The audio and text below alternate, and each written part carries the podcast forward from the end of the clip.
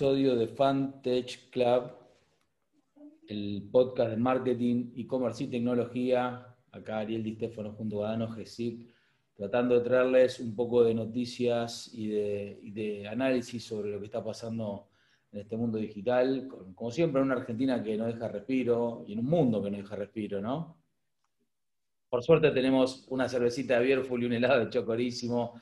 Nos alegran la noche y nos dejan eh, relajados para, una charla. Dano, contame, para arrancar, para hacer este, este primer tema interesante, contame qué te parece este tema de que Amazon saque eh, una plataforma de juegos, de suscripción, y se meta en el mundo del, gaming.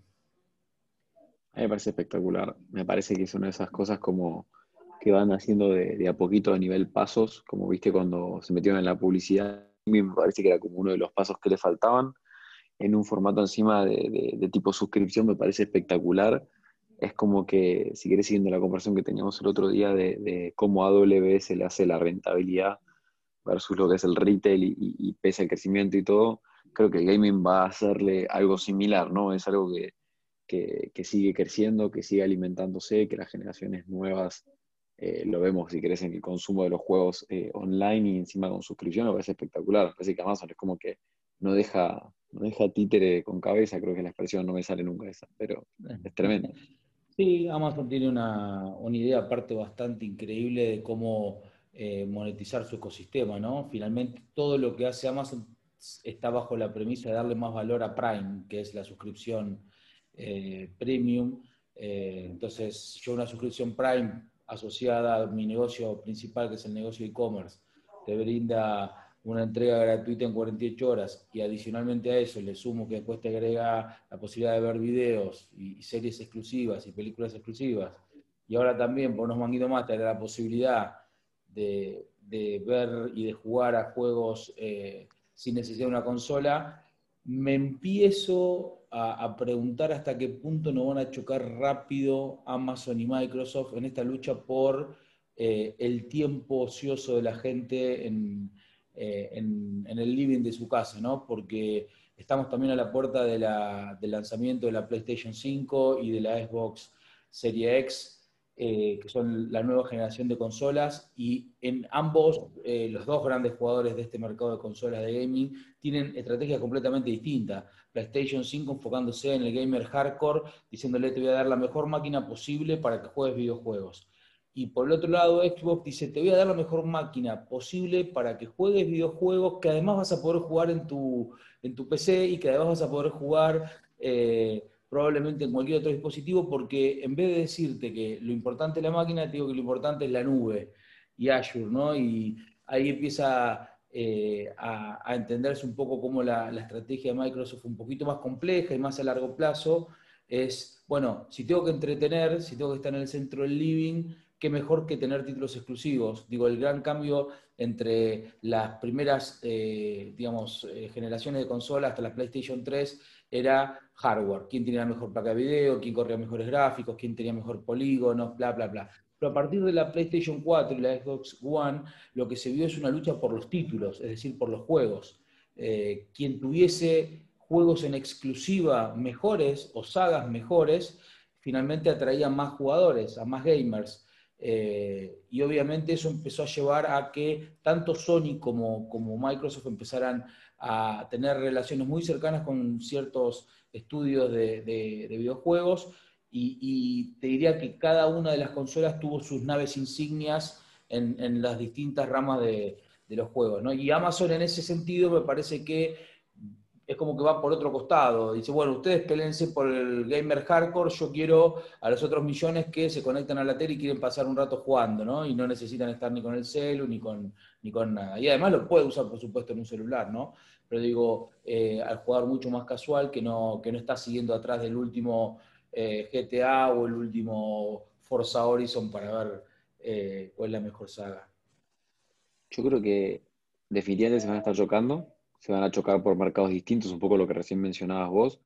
Lo que a mí me, sorprende es cómo Prime surge, por decir una forma, según con quien hables, surge por uno u otro motivo, ¿no? Digamos, pero surge como como una suerte de fidelización, de herramienta de fidelización para ese consumidor que estaba buscando tener Amazon, que le empezaba vendiendo todo tipo de cosas y que dice, che, si me pagas esto, yo te consigo un envío más rápido o un envío gratuito, o te empiezo a dar productos específicos, o te puedo dar ofertas específicas. Y cada vez se va metiendo a poquito a poquito más y después te das cuenta que a través de eso conseguís libros, eh, conseguís audiolibros, empezás a conseguir contenido a través de, Amazon Go con todo lo que si crees, la competencia de Netflix, ahora se está metiendo en los juegos, y es como que poco a poco vos te podés a pensar y en lo que vas al corazón, en lo más básico de la raíz de un programa de fidelización, que ni siquiera estamos hablando de lo que creo que empezó siendo lo que hacía Amazon Prime, que es este concepto que tiene como dos aristas, ¿no? El qué eventos genera, o sea, el money in, plata que entra, versus,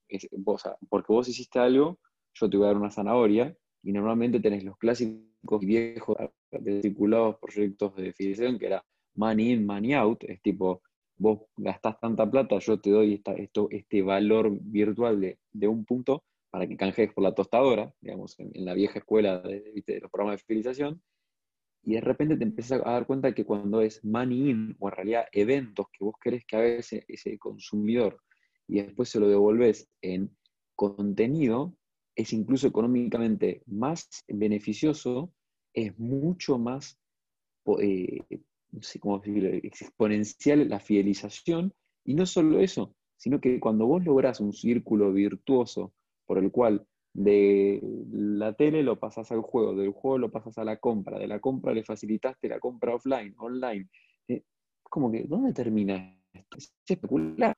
Y si encima entienden y cada vez mejoran más el, concepto, si querés, de, de ese stickiness dentro de la plataforma y dentro de su ecosistema, la pregunta es ¿por qué te vas a ir?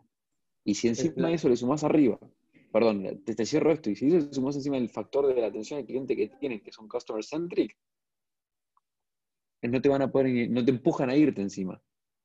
Es impresionante. Es el famoso flywheel, ¿no? Del que siempre hablamos de Amazon.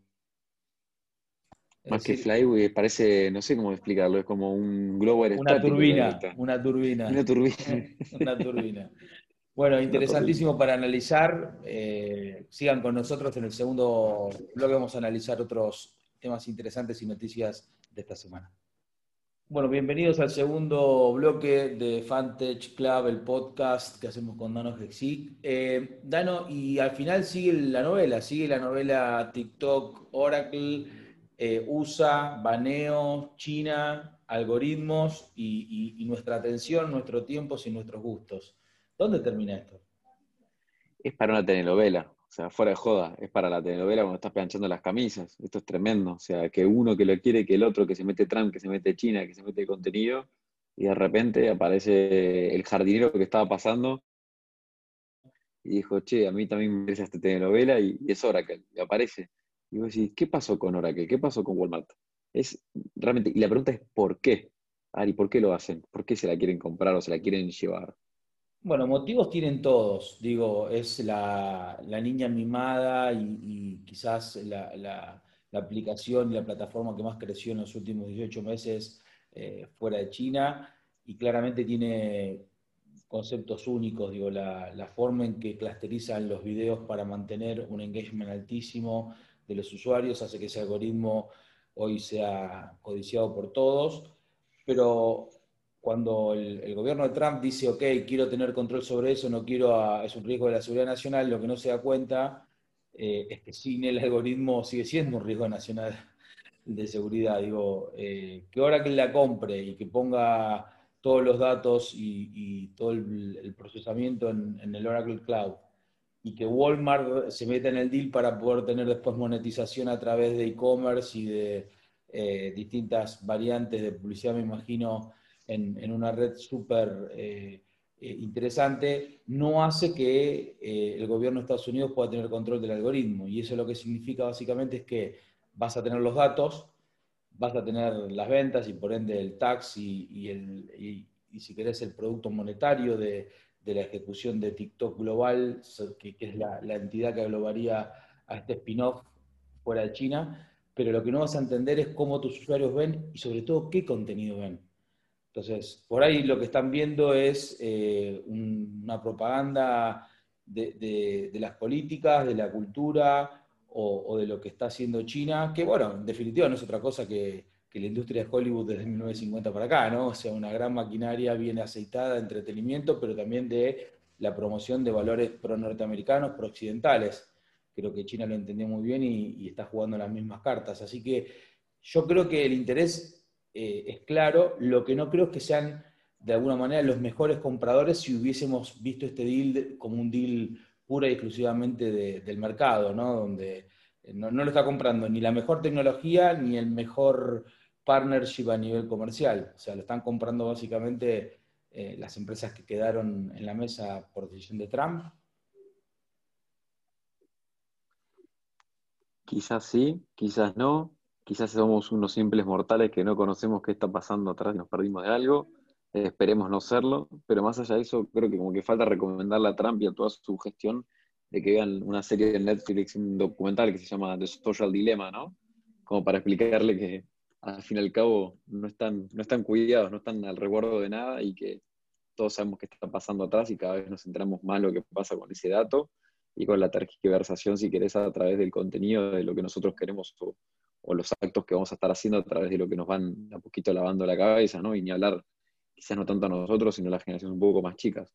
Sí, sí, sin duda. Creo que lo hablamos varias veces ya cuando empezamos a hablar del contenido de Netflix. Eh, y, si querés, ahora le damos un spin-off y juntamos el segundo y el tercer bloque y hablamos del de los medios y de la prensa eh, respecto a esto. Yo me imagino que eh, claramente va a venir una nueva era de, digamos, de seguridad personal donde viste como en, eh, algunos eh, campos de la inteligencia artificial eh, hay ciertos patrones que vos podés meter, cierto ruido que vos podés meter en esos algoritmos que los descoloca completamente, ¿no? Entonces, me acuerdo de haber visto no hace mucho algunos comentarios respecto de cómo hacer de que los autos autónomos perdieran completamente la, lógica de su, de su eh, trayectoria y, era simplemente una cuestión eh, de entender qué es lo que buscaba el algoritmo y cómo, cómo se, eh, se geolocalizaba y qué parámetros tomaba y de repente le ponías una señal al revés o le ponías alguna cosa media rara y finalmente el algoritmo creía que estaba todo bien y está todo mal. Bueno, esto pasa lo mismo, digo, quizás el, el, próximo escalón que tengamos que pensarnos es, ok, sabiendo que sí o sí esta personalización de los contenidos y de los datos llega para quedarse, de que más empresas tienen más datos nuestros y por supuesto están, están siendo usados para customizar eh, qué consumimos a nivel de contenido y qué consumimos a nivel de propaganda comercial. ¿Cómo hacemos nosotros para cada tanto mostrarle o hacer algo que lo descoloque y que crea que eh, mis gustos en realidad no son los que son y, me saque del clúster en que está, ¿no? Eh, hoy justamente salió un dato muy interesante, no sé si, si tuviste oportunidad de leerlo, acerca de Facebook Groups, donde un empleado interno filtró que gran parte del problema de los Facebook Groups es que cuando vos perteneces y te, te sumás a ciertos grupos de Facebook, que por supuesto el algoritmo reconoce respecto de su orientación cultural, política, eh, digo, de género y hasta comercial, te diría, lo único que hacen esas señales de pertenecer a un grupo es entrarte en lo que ellos llaman un echo chamber, es decir, una cámara de que siempre te va a mostrar el algoritmo cada vez más cosas hacia ese costado.